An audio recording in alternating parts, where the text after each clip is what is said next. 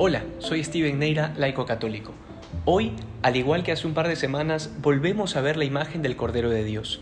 En su momento les había hablado del significado del Cordero para el pueblo judío. Para quien no recuerda esto o no tiene idea de lo que estoy hablando, les invito a buscar la reflexión titulada El Cordero de Dios. Pueden encontrarla en Spotify, esta manera de pregunta, con el nombre del canal El Patio de los Gentiles.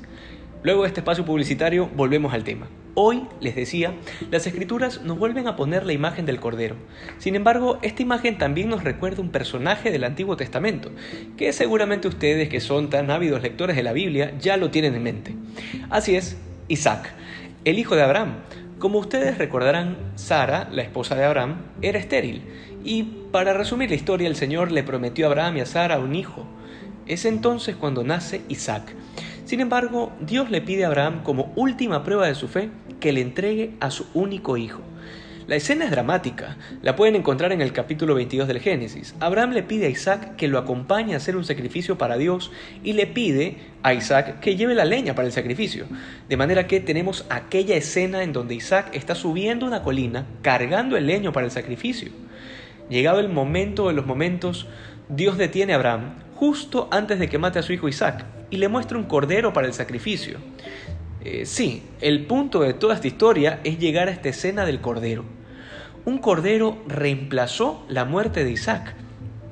Cuando Juan Bautista identifica a Jesús con el cordero de Dios, no solo nos remite al cordero del sacrificio de la fiesta del Yom Kippur judío, no, también hace inmediatamente una profecía sobre aquel Jesús que tiempo después cargará su propio leño de la cruz subiendo a la colina del Calvario, al igual que Isaac cargaba su propio leño para el sacrificio, solo que esta vez Dios no perdona a su propio Hijo, sino que lo entrega por todos nosotros, de la misma manera que miles de años antes, en el Génesis, el Cordero tomó el puesto de Isaac.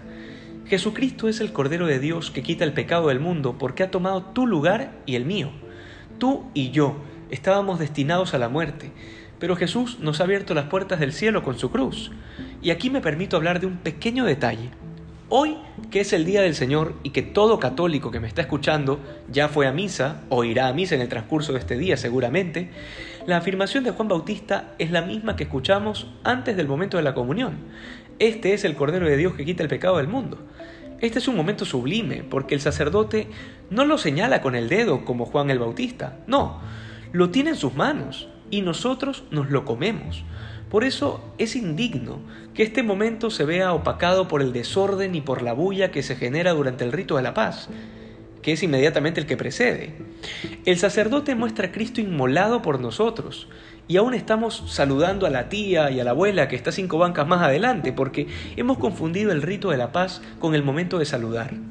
Decía Benedicto XVI que el signo de la paz es, es eso, un signo, y se cumple haciendo el gesto al de la derecha y al de la izquierda y, y basta. No perdamos el momento sublime de adorar al Cordero de Dios por distraernos en respetos humanos. Y la gente muchas veces se siente comprometida a saludar al de la izquierda, al de la derecha, al de más atrás, al de diagonal, y se salen del puesto y, y se arma un desorden. Eh, ¿Por qué? Porque hay un respeto humano de no, se va a sentir mal porque no la saludé. No es el momento de saludar, es un rito en donde lo que se hace es un signo.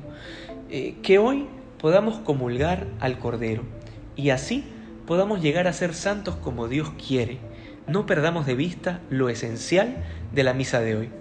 Que Dios te bendiga.